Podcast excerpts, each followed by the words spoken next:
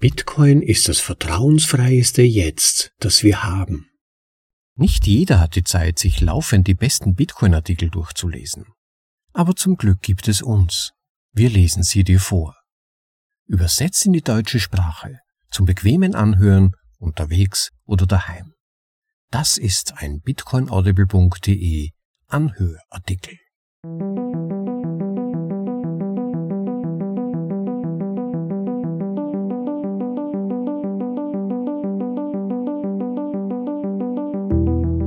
Das Beste in Bitcoin hörbar gemacht. Das ist bitcoinaudible.de. Willkommen zur Folge Nummer 166 von bitcoinaudible.de, dem Podcast mit den besten Artikeln aus dem Bitcoin Space für euch in die deutsche Sprache übersetzt und danach vorgelesen zum bequemen Anhören, ob unterwegs oder daheim. Mit Bitcoin Audible an der vordersten Front der Wissenschaft. In Vorlesung Nummer 165 haben wir das Thema Quantencomputing berührt. Die Frage, wie der aktuelle Forschungsstand zu diesem Thema ist und inwieweit Quantencomputing für Bitcoin eine Gefahr darstellen könnte.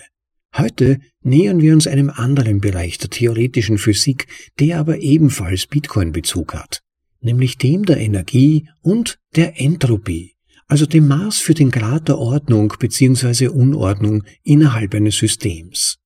Drew Armstrongs Aufsatz ist eben erst in der brandneuen Ausgabe der Bitcoin Times Edition 6 erschienen und widmet sich dem Energieaspekt von Bitcoin auf grundlegendster Ebene, also Fragen wie was ist Entropie und was ist eigentlich Energie?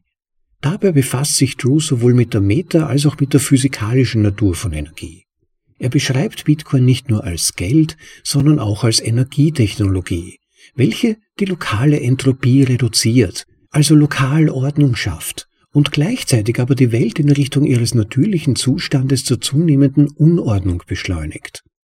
Drew legt dabei auch eine Grundlage für die Betrachtung der logischen Konsequenzen jeglicher Energieproduktion oder, wie er erklärt, jeglicher Energieveredelung, um thermodynamisch etwas genauer zu sein, und ihrer Beziehung zu Geld, Zeit und dem Leben selbst. Was im Moment vielleicht noch ein bisschen abstrakt klingt, ist eine meiner Meinung nach unglaublich spannende Annäherung an die Art, wie Bitcoin regelrecht nach kosmischen Gesetzmäßigkeiten funktioniert. Und der Autor schlägt dabei Brücken zu den Werken von Autoren, die euch vermutlich schon durch unsere Vorlesungen vertraut sind, wie zum Beispiel Gigi oder Dhruv Bansal.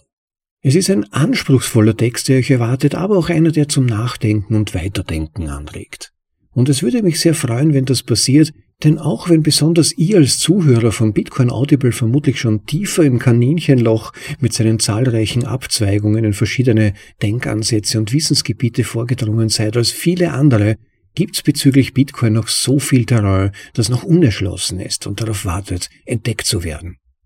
Da die heutige Vorlesung doch sehr lange ist und ich mich mit dieser Thematik doch nicht ausreichend als vertraut genug empfinde, habe ich diesmal ausnahmsweise keine Nachkommen da angehängt, sondern überlasse euch ganz allein diesen Text. Es würde mich aber sehr freuen, wenn die einen oder anderen von euch mir rückmelden würden, ob euch derartige Themen interessieren und ihr mehr in diese Richtung hören wollt. Aber jetzt erstmal spannende Minuten mit dem Artikel über Entropie. Eine Untersuchung über das Wesen von Energie, Information und Zeit von Drew Armstrong. Im Originaltitel On Entropy. Ein Zitat von Heraklit. Alles fließt und nichts bleibt. Die Dinge ändern sich. Während ich dies tippe, sehe ich, wie Wörter vor meinen Augen entstehen. Pixel entwickeln sich zu erkennbaren Symbolen. Das heißt, die Zeit vergeht. Jetzt ist es später als vor ein paar Minuten, als ich mich zum ersten Mal an diesen Tisch gesetzt habe. Mein Kaffee ist kühler, der Laptop-Akku ist weniger geladen. Obwohl ich es nicht beobachten kann, bin ich sicher, dass sich auch in meinen Zellen eine winzige Veränderung vollzogen hat. Und in den Zellen derer, die ich liebe. All dem liegt die Entropie zugrunde. Ein Konzept, das in den letzten fünf Jahren meinen Geist durchdrungen hat und langsam in meine Grundüberzeugungen eindringt. Entropie manifestiert sich in vielen Bereichen, bleibt aber in jedem von ihnen unergründlich, Und irgendwie bleibt sie trotz dieser unterschiedlichen Kontexte kraftvoll und kohärent. Der folgende Aufsatz ist eine kurze Erkundung dieser Kontexte, zumindest derer, die mir am wichtigsten erschienen.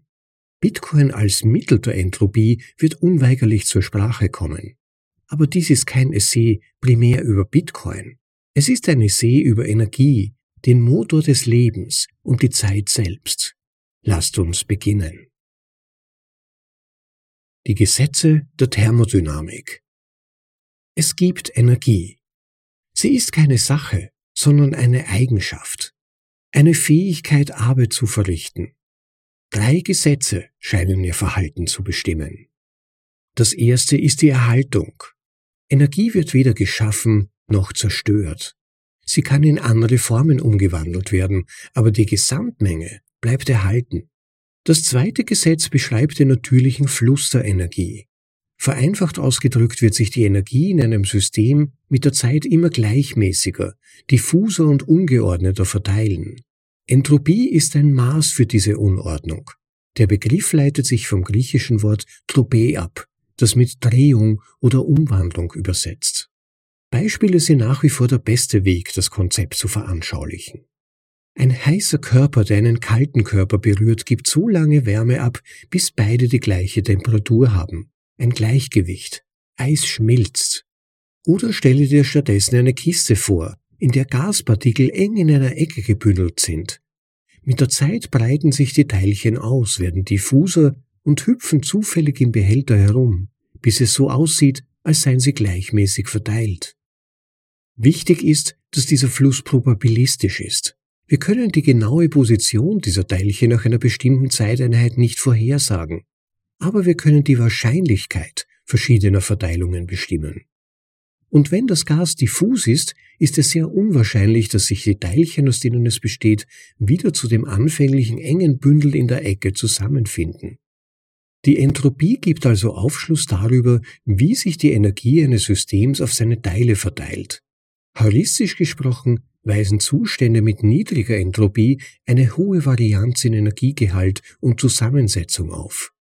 Dichte Taschen und leerer Raum ein kalter Körper umgeben von Wärme oder das Gegenteil. Beide sind gleich, da sie thermodynamisch unwahrscheinlich sind. Beide sind weit vom Gleichgewicht entfernt. Wir nennen das Ordnung, weil es eine Unterscheidung gibt. Andererseits bestehen Zustände mit hoher Entropie aus Materie und Energie, die diffus, verstreut und zufällig verteilt sind, vielleicht bis zu dem Punkt, an dem sie homogen zu sein scheinen. Zur Beschreibung dieser Zustände werden häufig Begriffe wie Unordnung und Chaos verwendet, da sie keine erkennbare Komplexität und Struktur aufweisen. So ist das thermische Gleichgewicht selbst der Zustand, der für ein bestimmtes System die höchstmögliche Entropie aufweist. Die Wärme kann nirgendwo anders hinfließen. Entropie ist also die natürliche Tendenz der Dinge, von mehr zu weniger geordneten Zuständen zu fließen. Ordnung weicht ganz natürlich einer diffuseren, zufälligen und chaotischen Unordnung. Es gibt noch ein drittes Gesetz, das die theoretische Mindesttemperatur angibt. Der absolute Nullpunkt, ein Zustand, bei dem die Entropie am geringsten ist. Aber das ist für diesen Aufsatz weniger relevant. Mit diesen Gesetzen im Hinterkopf können wir fortfahren. Energieumwandlungen und Entropie. Jede Energieumwandlung geht mit einem Verlust an Nutzenergie einher, das heißt mit einem Anstieg der Entropie. Abwärme ist ein unvermeidliches Nebenprodukt der Verrichtung nützlicher Arbeit. Ein Felsbrocken rollt einen Berg hinunter. Die potenzielle Energie seiner erhöhten Position wird nicht nur in Bewegung, sondern auch in Wärme umgewandelt. Die Reibung, wenn er an anderen Felsen vorbeifliegt. Benzindampf verbrennt, ein Kolben bewegt sich, der Motor dreht sich, Höchstens 30 Prozent der Energie des Treibstoffs werden genutzt, um die Räder vorwärts zu drehen.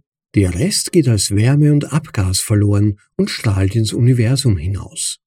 Die effizientesten Kraftwerke, Gas- und Dampfturbinenkraftwerke, nutzen nur 60 Prozent der Energie des Brennstoffs. Selbst wenn die Abwärme der Turbine für einen zweiten Zyklus der Stromerzeugung genutzt wird, bleiben 40 Prozent der Energie des Methans ungenutzt. Bei jeder Energieumwandlung entsteht mehr und mehr Abwärme. Die Entropie nimmt unweigerlich weiter zu. Die Energie bleibt also erhalten, aber ihre Ordnung nimmt ab. Das heißt, es sei denn, wir fügen dem System Energie zu. Es ist ein heißer Sommertag.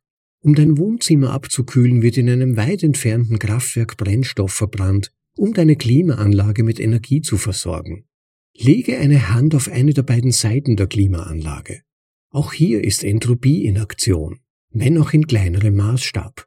Wenn wir die nächste große Kathedrale bauen, werden beim Heben der Steine für die Turmspitze einige Joule vergeudet. Nur dank der verbrauchten Kalorien ist Sisyphus in der Lage, einen Felsbrocken überhaupt den Berg hinaufzuschieben.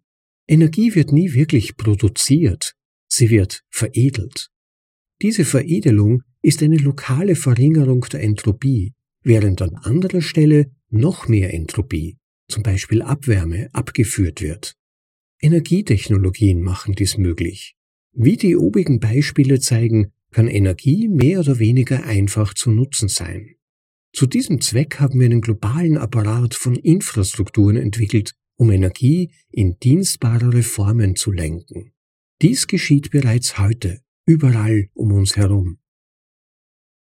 Energietechnologien Das Benzin in deinem Auto ist das Endprodukt einer langen Lieferkette. Der Kohlenwasserstoff wird gefördert, raffiniert und dorthin transportiert, wo du ihn haben möchtest, wann du ihn haben möchtest. Dabei geht viel Wärme verloren. Bei den sogenannten erneuerbaren Energien ist es nicht anders.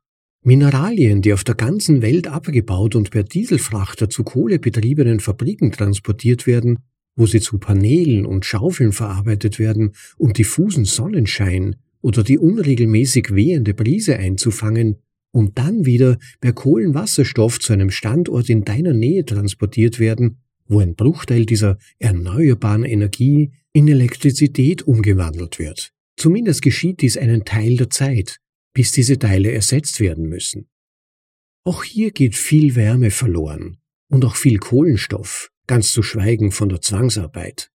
Auch dies ist ein schmutziges kleines Geheimnis der grünen Bewegung.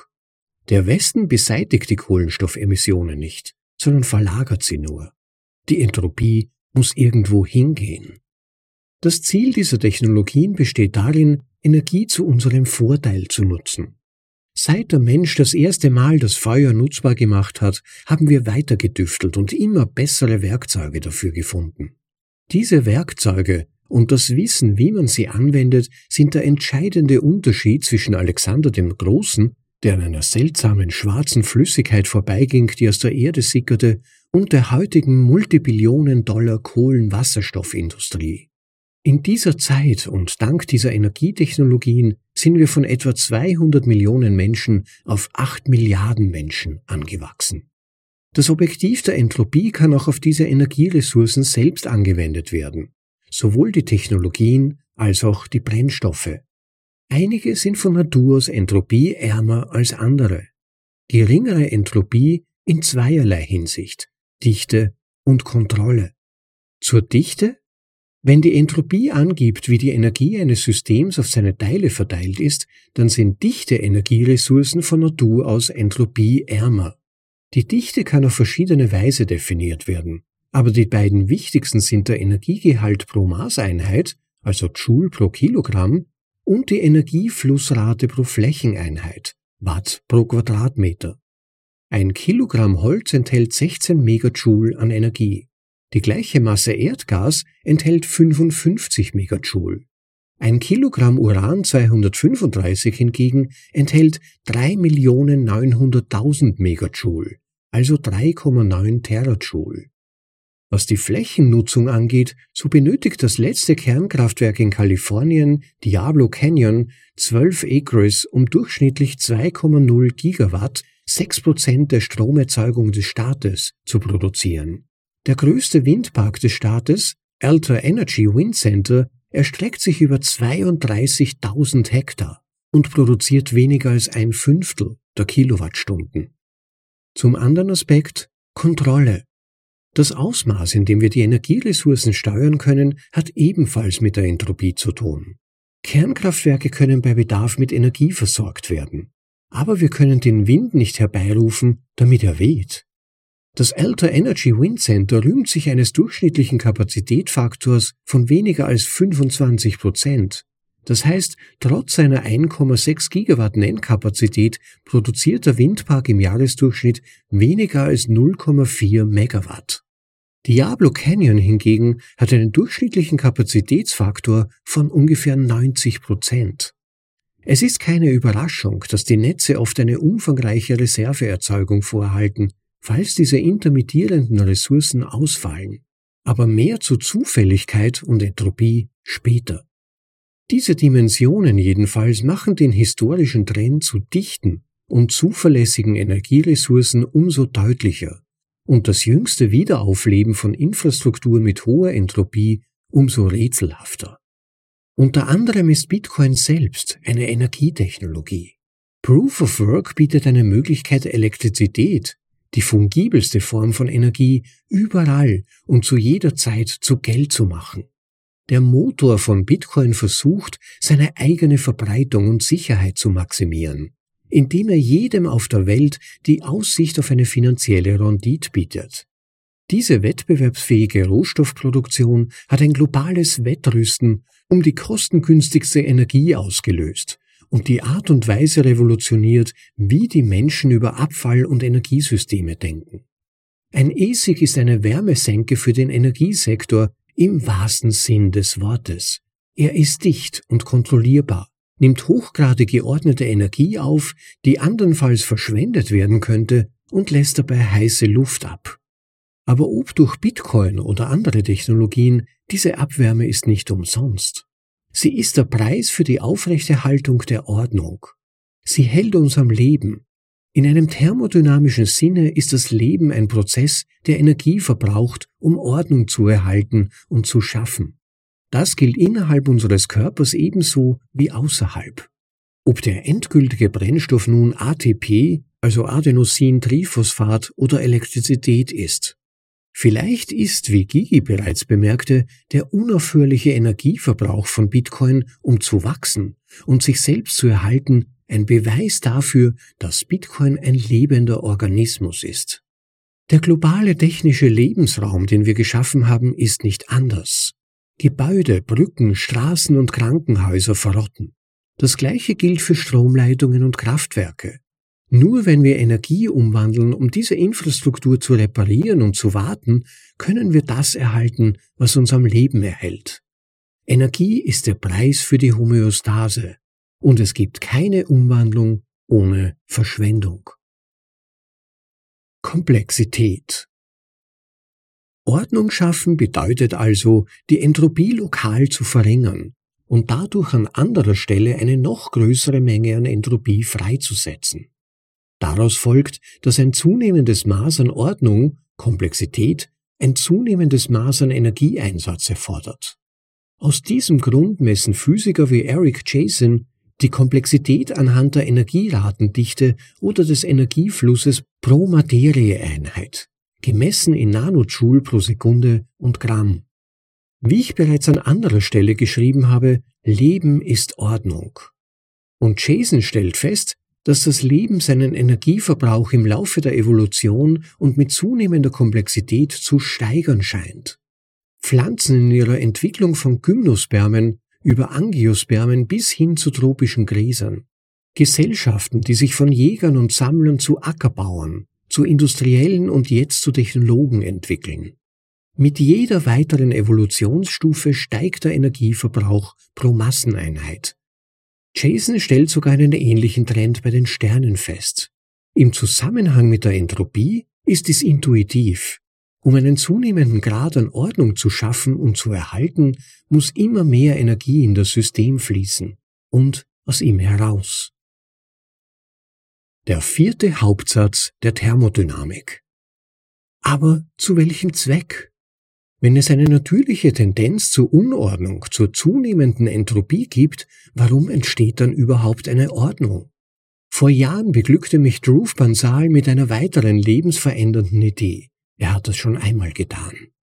Vielleicht gibt es einen vierten Hauptsatz der Thermodynamik. dass das Universum den Weg des steilsten Entropieanstiegs wählt. In seinen Worten Vielleicht maximiert das Universum die Rate der Entropieproduktion, indem es geordnete, hierarchische Strukturen zu einem ständig wachsenden Raum von Möglichkeiten schafft. Ordnung ist ein Mittel zu diesem Zweck. Eine lokale Verringerung der Entropie bedeutet eine globale Erhöhung der Entropie. Vielleicht baut das Leben auf sich selbst auf, mit dem unausgesprochenen Ziel, die natürliche Reise zur Unordnung zu beschleunigen. Wenn das stimmt, hätte dieses vierte Gesetz einige interessante Auswirkungen. Erstens gäbe es eine endgültige Richtung des Universums, auch wenn wir den Weg nicht vollständig verstehen. Zweitens werden letztendlich die dichtesten Energietechnologien ausgewählt, da sie die Entropie am besten erhöhen können. Drittens, die Ordnung wird sich beschleunigen. Das Leben wird weiter aufsteigen, immer mehr Energie nutzen, immer mehr Entropie, immer mehr Wärme abführen, um Ordnung zu schaffen, um sich selbst zu erschaffen. Das Projekt ist eine Sisyphus-Arbeit, aber wir sind dieses Projekt. Und wenn unsere Zivilisation erneut ins finstere Mittelalter zurückkehrt, wird es nur ein vorübergehender Umweg sein. Die ungenutzten Brennstoffe werden einfach zu einem späteren Zeitpunkt verbrannt, wenn unsere Nachfolger die Werkzeuge und den kollektiven Willen dazu neu entwickelt haben. Ein solches Gesetz lässt eine Technologie wie Bitcoin umso unvermeidlicher erscheinen. Die Spieltheorie, mehr Energie zu nutzen, um Geld zu schaffen, ist ein so effektiver Weg, die Entropie zu erhöhen, dass ihr Auftauchen unvermeidlich erscheint. Vielleicht hat Roof wieder einmal weiter gesehen, als er die Unvermeidbarkeit von Proof-of-Work basiertem Geld für ausreichend intelligente Lebensformen vorhersagte. An dieser Stelle ein Hinweis von mir als Vorleser, wen diese Gedanken interessieren und wen es zum Beispiel interessiert, wie es nach der Hyperbitcoinisierung unseres Planeten weitergehen könnte, ob Bitcoin den Sprung auf andere Planeten schaffen wird, also gedankliche Reisen in die Zukunft, dem sei die Trilogie von Ruth Bansal mit dem Titel Bitcoin Astronomie empfohlen.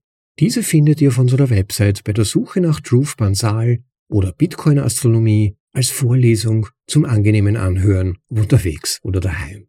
Weiter im Text. Entropie und Information. Es gibt noch eine weitere Dimension der Entropie, die zu berücksichtigen ist. Die Information. Hier bezieht sich die Entropie auf Zufälligkeit oder Rauschen. Immer noch Unordnung, nur in Bits und nicht in Joule. Wir verlassen uns auf diese Entropie, wenn wir private Schlüssel, also private Keys generieren. Wir würfeln und nutzen andere Formen des natürlichen Zufalls, also Hinzufügen von Entropie, um sicherzustellen, dass das Geheimnis, das unsere Bitcoins entsperrt, ausreichend unvorhersehbar ist. Sicherheit durch Unklarheit. Dieselbe Zufälligkeit soll auch dafür sorgen, dass unsere persönlichen Daten privat bleiben und unsere Bankkonten vor böswilligen Dritten sicher sind. Allerdings können wir das natürlich nicht selbst überprüfen. Wenn also Informationsentropie Zufälligkeit ist, ist ihr Gegenteil Ordnung. Die Entropie zu reduzieren bedeutet, das Signal vom Rauschen zu trennen. Auch hier können wir einen Blick auf das Bitcoin-Mining werfen. ASICs graben sich durch den mathematischen Raum, um gültige Blöcke zu finden und würfeln mit der kryptografischen Hash-Funktion, bis sie einen Hashwert unterhalb des Schwierigkeitsziels ergeben. Dabei wird viel heiße Luft aus den Kühlkörpern der Hashboards abgesondert, wie man in den heißen Gängen der Mining-Farmen auf der ganzen Welt spüren kann. Aber durch diesen Prozess verbindet Bitcoin nachweislich die digitale und die physische Welt. Die Nonce ist das Ergebnis dieses Prozesses. Der Beweis, dass tatsächlich Energie unter Anführungszeichen verbraucht wurde. Und sobald dieser Block zur Chain hinzugefügt wurde, lebt die Nonce durch den Energieverbrauch der Full Nodes weiter. Man kann die Reihenfolge der Bits nur durch den Verbrauch von Joule aufrechterhalten. Auch die Speicherung ist mit Kosten verbunden. Geheimdienst diese Idee erstreckt sich auch auf die Intelligenz, die als die Fähigkeit definiert werden kann, die Informationsentropie zu verringern. Gigi hat mich zum ersten Mal bei einem roten Bier in einem lettischen Keller mit dieser Idee vertraut gemacht. Seither ist meine Wertschätzung für ihre Kraft nur noch gewachsen. Betrachtet man die Entropie in thermodynamischem Sinne, ist die Idee intuitiv. Ähnlich wie Pflanzen Sonnenlicht und Materie zu dichteren Kohlenhydraten destillieren, destilliert Intelligenz riesige Mengen an Informationen zu dichten, nützlichen Theorien. Intelligenz bedeutet, das Signal im Rauschen zu finden. In Gigis Worten, es ist die verlustfreie Komprimierung der Wahrheit. Das war es vielleicht, was Platon wollte, als er seine Theorie der Formen vorstellte, dass es eine reine, unverfälschte Essenz dessen gibt, was ein Ding ist, der Ausdruck einer Idee mit der geringstmöglichen Entropie, die theoretische Untergrenze, auch wenn wir als Menschen niemals Zugang zu erfinden können. Abgesehen von den Formen streben wir immer noch danach, die Informationsentropie zu verringern, wir wollen intelligente Theorien schaffen, die dicht, nützlich und wahr sind. Heraklit sagt, doch ohne Unklarheiten oder unnötige Erklärungen ist der wahre Prophet. Wir verbringen unser ganzes Leben damit, Reize zu verarbeiten, um intelligenter zu werden und die gewünschten Ergebnisse zu erzielen.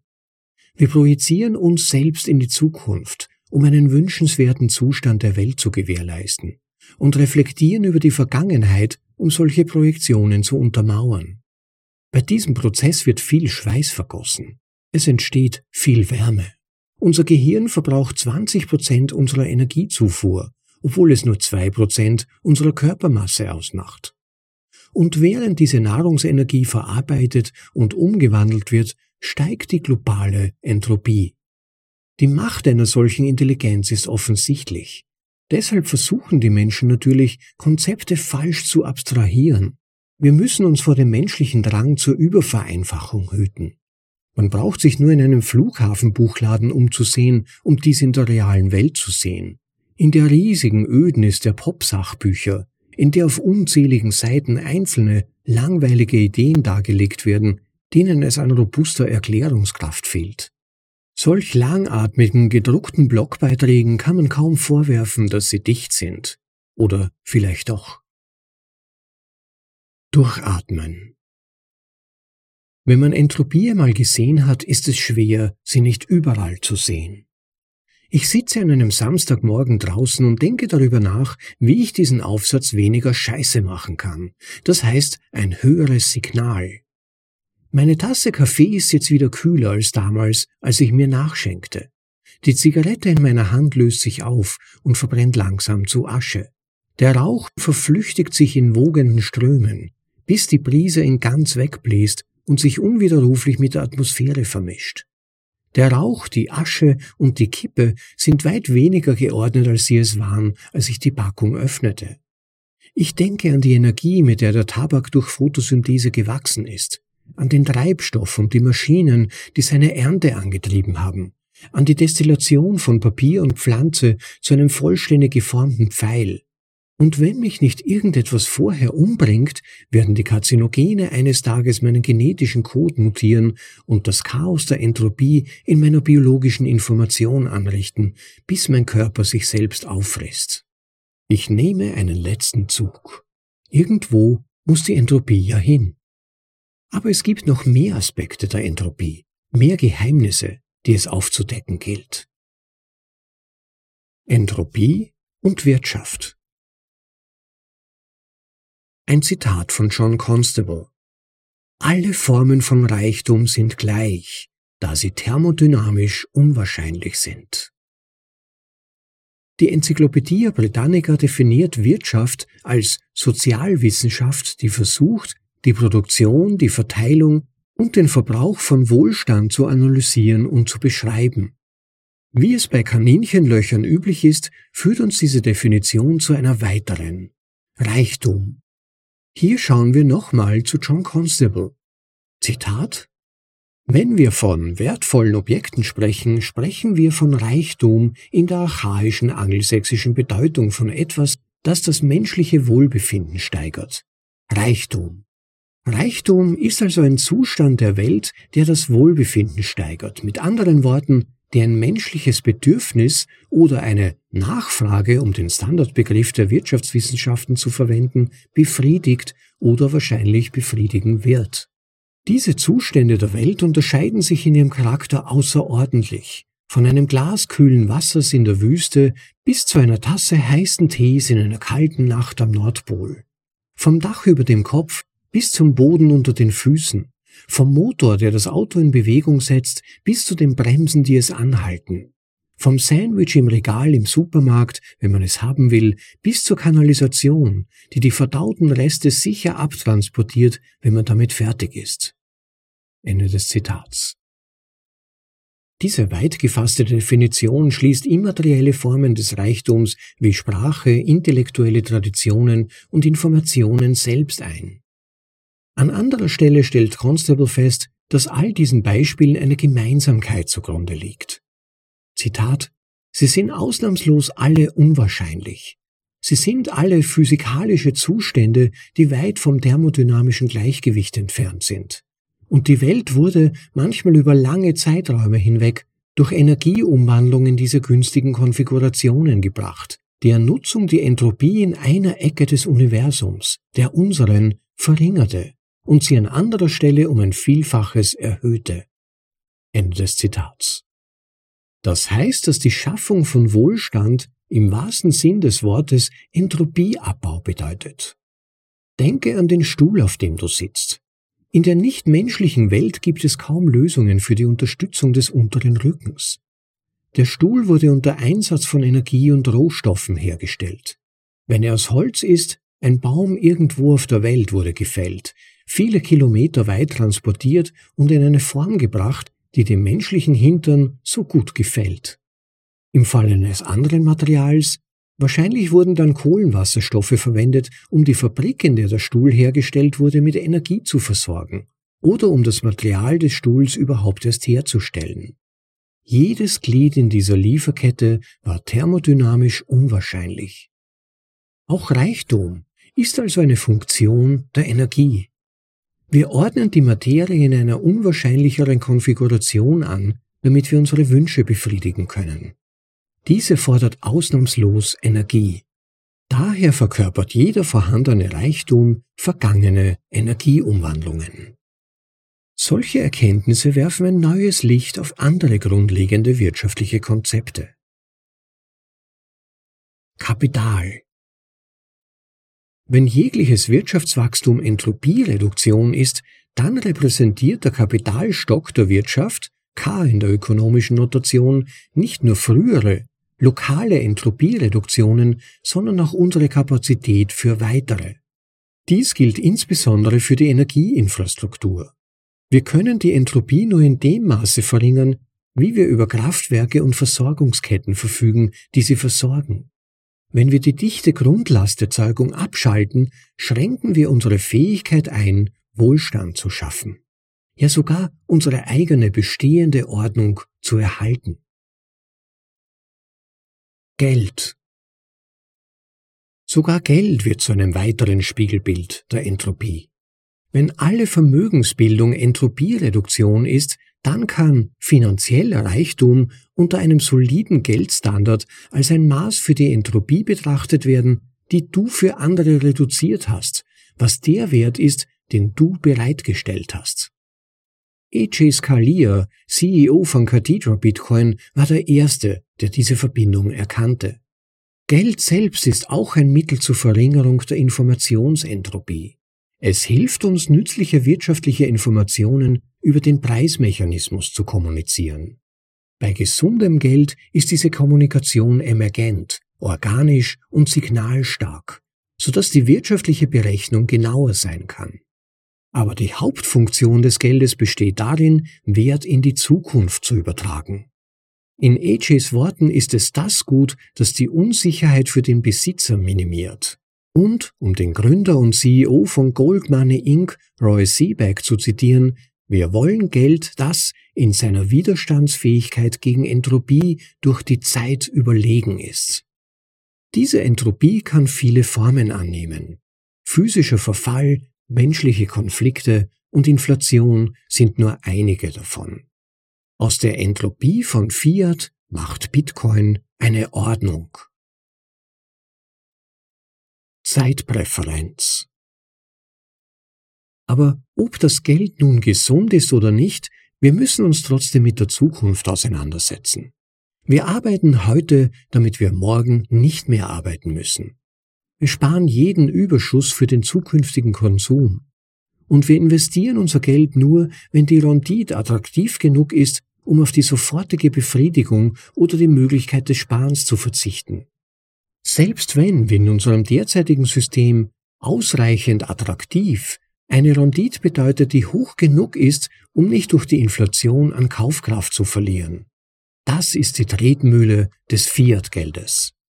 Diese relative Bewertung der Gegenwart gegenüber der Zukunft wird als Zeitpräferenz bezeichnet.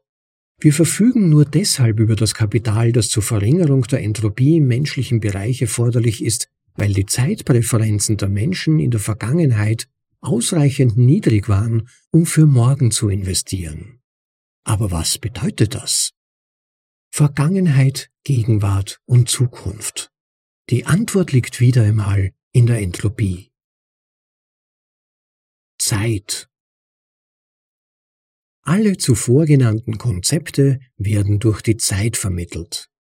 Energie ist die Fähigkeit, Arbeit zu verrichten, ein Vorgang, der nur über die Zeit erfolgen kann.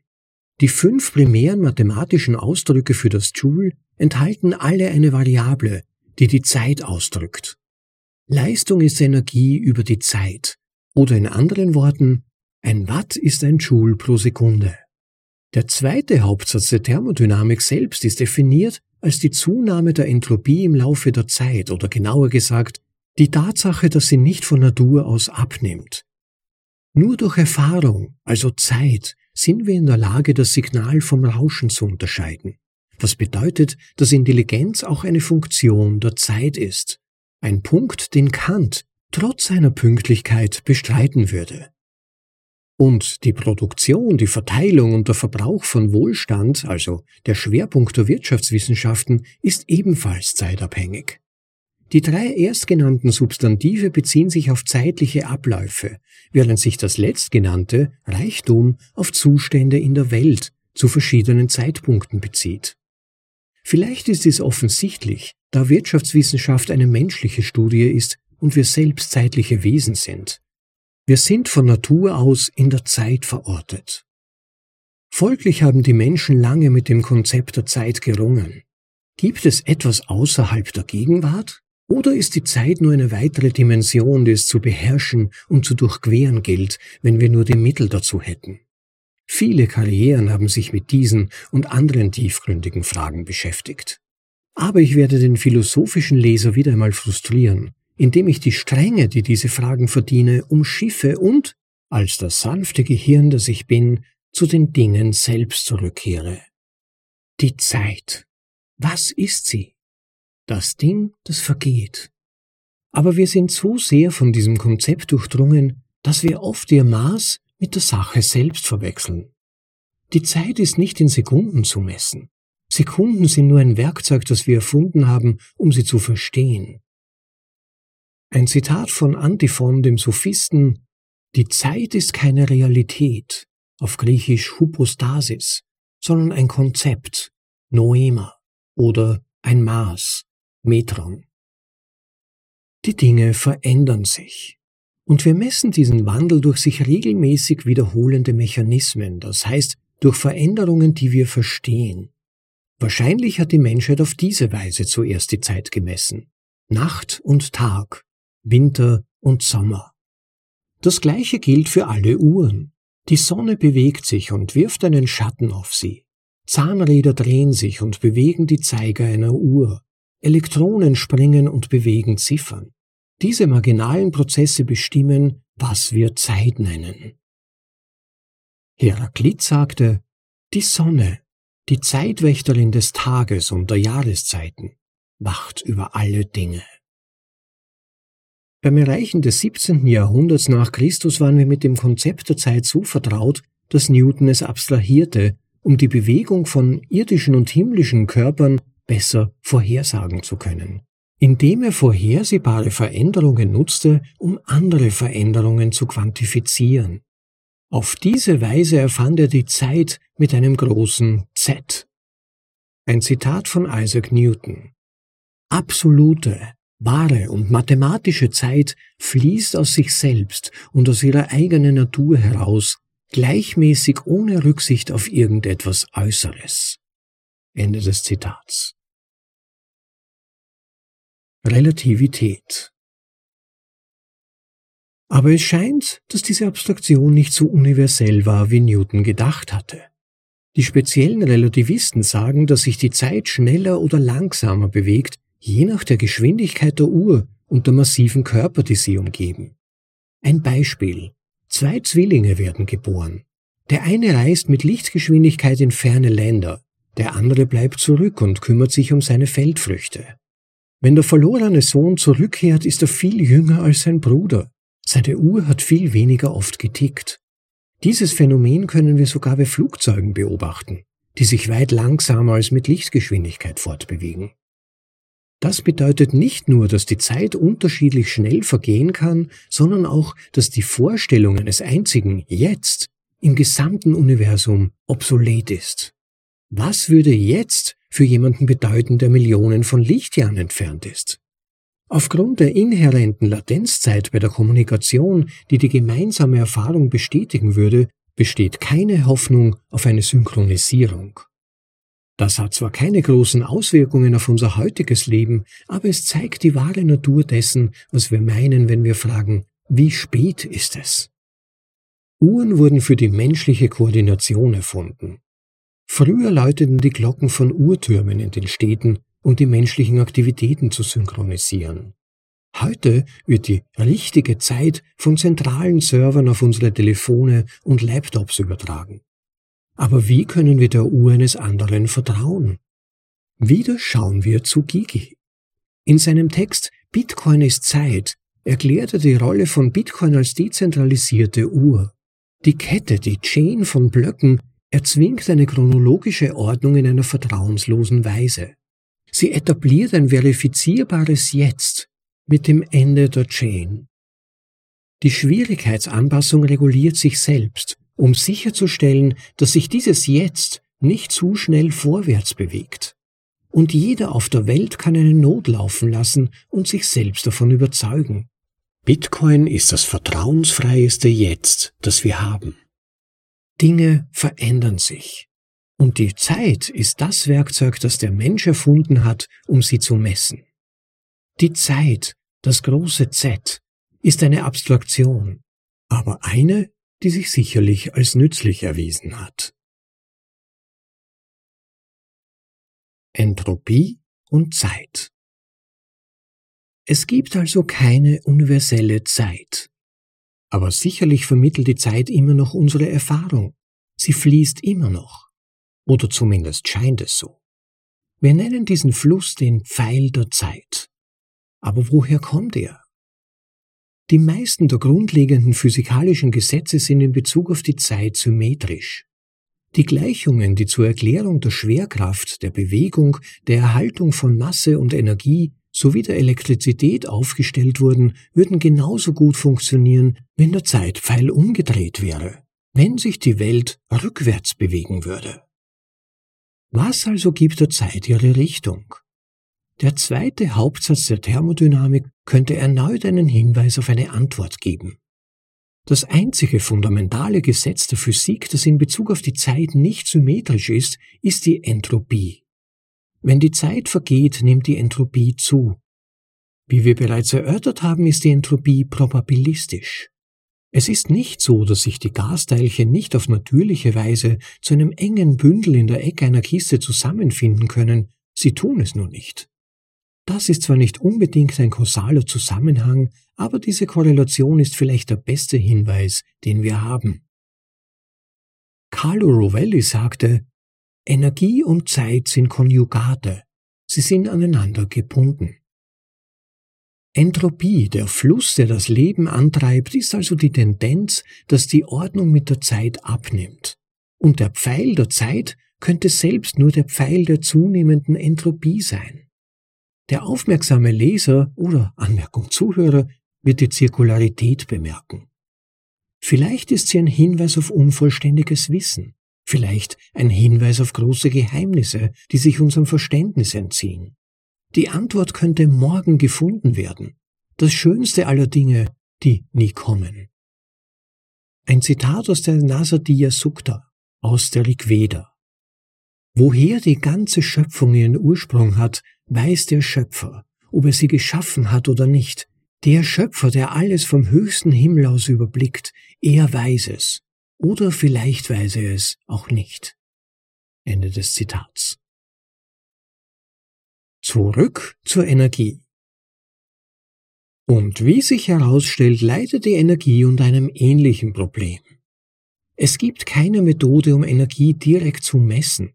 Auch hier handelt es sich um eine Eigenschaft und nicht um eine Substanz.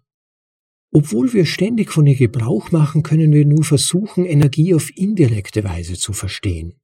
Bei der Elektrizität verwenden wir Volt und Ampere, um sie abzuleiten. Bei der Ernährung ist es die Kalorie, die buchstäblich angibt, wie viel Wärme bei der Verbrennung von Lebensmitteln erzeugt wird. Aber wir können die Energie, die Sache selbst, immer noch nicht sehen.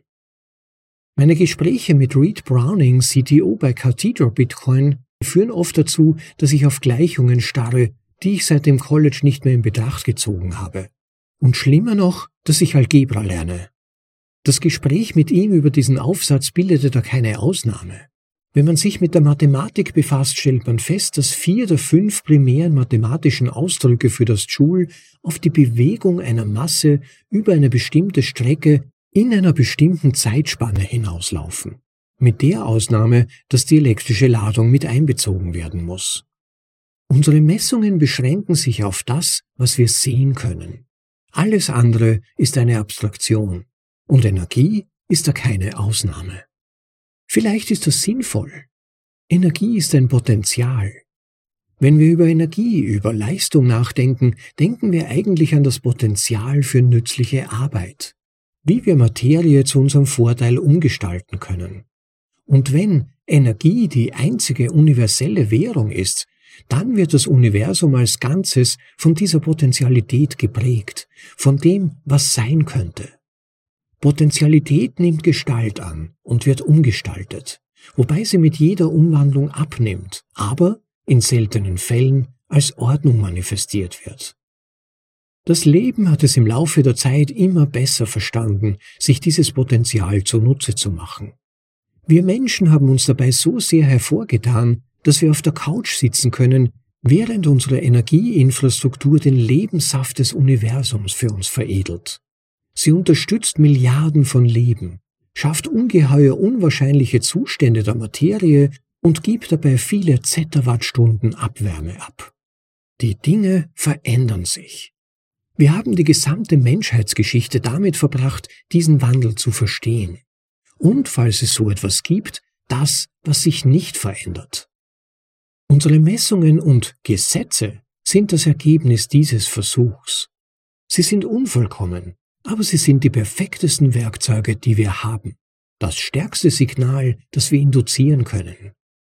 Um den buddhistischen Lehrer Dogen Senji aus dem 13. Jahrhundert zu paraphrasieren, bevor man studiert, sind Berge Berge und Wasser sind Wasser.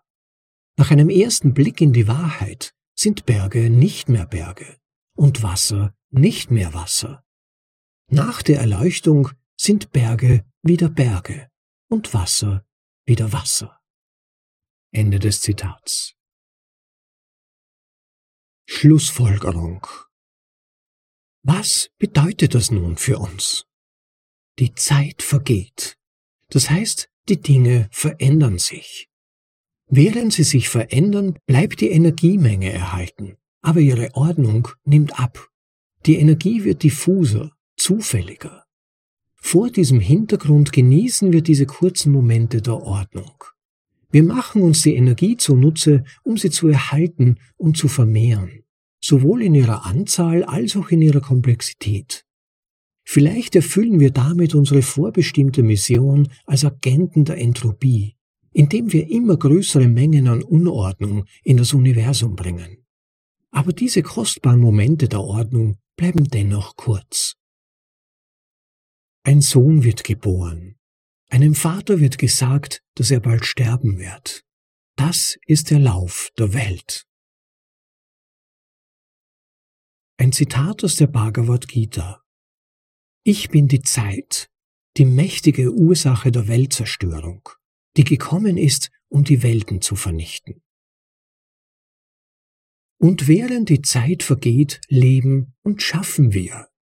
Wir beschleunigen den unvermeidlichen Trend zur Entropie, nur um festzustellen, dass die Entropie, dieser Trend zur Unordnung, vielleicht sogar der Kern der Zeit selbst ist. Dies scheint, zumindest für mich, die Natur der Dinge zu sein. Wir reiten auf den vergangenen Energieumwandlungen der Menschheit. Wir müssen uns entscheiden, ob wir wollen, dass dies ein lokales Maximum ist, bevor wir in ein neues dunkles Zeitalter zurückkehren, oder ob wir den Willen haben zu gedeihen und schöne geordnete Komplexität zu schaffen. Ein Unterfangen, das die Beschleunigung der Entropie an anderer Stelle erfordert. Vielleicht ist die Entscheidung bereits für uns getroffen worden. Nur die Zeit wird es zeigen. Das war über Entropie von Drew Armstrong. Das war sie also, die Folge Nummer 166 von bitcoinaudible.de. Vielen Dank an Drew Andrews für diesen hochinteressanten Artikel, muss man wirklich sagen. Beim Lesen und Überarbeiten bin ich zugegebenermaßen an die Grenzen meines physikalischen Verständnisses gestoßen. Ein bisschen ging's mir auch beim letzten Artikel über Quantencomputing schon so, aber so ist das halt. An diese peripheren Bereiche des Wissens führt uns Bitcoin, zumindest die meisten von uns, die sich nicht schon auf wissenschaftlicher Basis mit diesen Themenbereichen vorher befasst haben. Und wie schon angekündigt, möchte ich die Vorlesung deshalb heute ausnahmsweise mal wieder ohne Nachkommentar abschließen. Wem die Vorlesung gefallen hat, schaut bitte auf jeden Fall auf der Website von Bitcoin Times vorbei. Alex Wetzky hat einen großartigen Job getan, wieder eine tolle und spannende Ausgabe zusammenzustellen. Sicherlich werde ich auch noch den einen oder anderen Artikel aus dieser Ausgabe für euch vorlesen, denn das Energiethema ist ein so absolut wichtiges gerade in der heutigen Zeit, wo Bitcoin wirklich heißer und teils regelrecht feindseliger Wind entgegenbläst. Es ist für den Diskurs also wichtig, sich mit diesem Thema so gut wie möglich auszukennen und einige wesentliche Grundlagen wirklich gut zu verstehen. Wer schon ein bisschen vorgreifen möchte, findet eine ganze Reihe von Vorlesungen zum Thema Energie und Mining in unserer Vorlesungsreihe. Zu diesem Zweck schaut einfach mal auf unsere Website bitcoinaudible.de, sucht dort nach den Suchbegriffen Energie oder Mining und als Ergebnis werdet ihr dann eine Reihe von Vorlesungen finden, die sich mit diesen Themenbereichen schon recht eingehend auseinandersetzen. Das ist übrigens auch eine generelle Empfehlung. Wenn ihr die Zeit zwischen den einzelnen Vorlesungen überbrücken wollt, schaut doch mal in die früheren Vorlesungen rein, beziehungsweise hört rein. Ich bemühe mich ja bei der Auswahl der vorgelesenen Artikel möglichst zeitlose Artikel zu wählen, die also ein bisschen den Anspruch haben, sich jetzt nicht irgendwelchen Trendthemen nur zu widmen, sondern ein generell möglichst gutes Grundlagenwissen zu vermitteln und möglichst viele Wissensbereiche, die Bitcoin berührt, abzudecken, Insofern sollte sich, zumindest rein theoretisch, bei jeder Vorlesung für euch auszahlen, mal reinzuhören. Wählt sie also nach dem Zufallsprinzip aus, sucht euch Themenbereiche aus nach den Schlagwörtern oder hört einfach eine nach der anderen an, je nachdem, wie es euch gefällt, wie ihr es bevorzugt. Ja, und wer unbedingt weitere Vorlesungen hören möchte, der unterstützt bitte unseren Podcast. Gemäß dem Value for Value Prinzip, nachdem man ja auch Wert zurückgeben sollte, wenn man Wert durch etwas erfährt, würde es mich sehr freuen, wenn ihr die enorme Arbeit, die in jede Vorlesung fließt, unterstützen könntet. Mit einem kleineren Betrag, mit einem größeren Betrag oder immaterieller Unterstützung, was es da für Möglichkeiten gibt, seht ihr auf unserer Website bitcoinaudible.de, wie erwähnt. Ganz unten gibt es einen Link namens Unterstützung und da findet ihr alle Möglichkeiten. Wer uns einfach Sites schicken möchte, der klickt einfach auf einen der Links im Begleittext zu dieser Vorlesung oder, was auch ganz besonders nett wäre, wenn ihr die Vorlesungen mit einer Podcast 2.0 App hört, wie zum Beispiel Breeze, dem integrierten Podcast-Player in der Breeze Wallet oder Fountain oder einer der anderen Podcast 2.0 Apps, dann wäre es nett, wenn ihr einen regelmäßigen Unterstützungsbeitrag während des Anhörens zur Überweisung einstellen könntet. Ja, und wer das schon jetzt getan hat oder uns hin und wieder oder sogar regelmäßig Seitsbeträge schickt, vielen herzlichen Dank. Ihr seid definitiv in unserem Herzen, weil ihr seid, die mich, uns regelmäßig motivieren, neue Vorlesungen auszusuchen, für euch zu übersetzen und danach aufzunehmen, so dass ihr sie unterwegs bequem anhören könnt. Ein kleiner Tipp, wer unseren YouTube-Channel noch nicht kennt. Schaut dort einmal rein, youtube.com slash at bitcoinaudible.de ohne Abstand oder Punkt dazwischen suchen und dann solltet ihr direkt auf unseren Channel stoßen. Und wer sich dort einen kleinen Stoß geben kann und den Subscribe, also den Abonnieren-Button klicken könnte, um automatisch von neuen Vorlesungen informiert zu werden, aber nebenbei damit auch für die Suchalgorithmen unserem Podcast dabei helfen kann, leichter gefunden zu werden. Der oder die trägt ebenfalls dazu bei, den Podcast bekannter zu machen und die Message von Bitcoin verstärkt unters Volk zu bringen. Ja, also ich hoffe, es hat euch wieder mal gefallen. Ich hoffe, auch dieses sehr komplexe, anspruchsvollere Thema ist auf euer Interesse gestoßen. Für das nächste Mal kann ich euch schon jetzt versprechen, es wird wieder easier. Es wird wieder einfacher. Ich habe da schon wieder einen netten Text für euch vorbereitet in der Pipeline. Lasst euch schon mal überraschen. Bis dahin, genießt das Leben, Leute, genießt die Zeit und schön, wenn ihr dann wieder dabei seid. Bis dann, ciao, euer Rob. Thank you.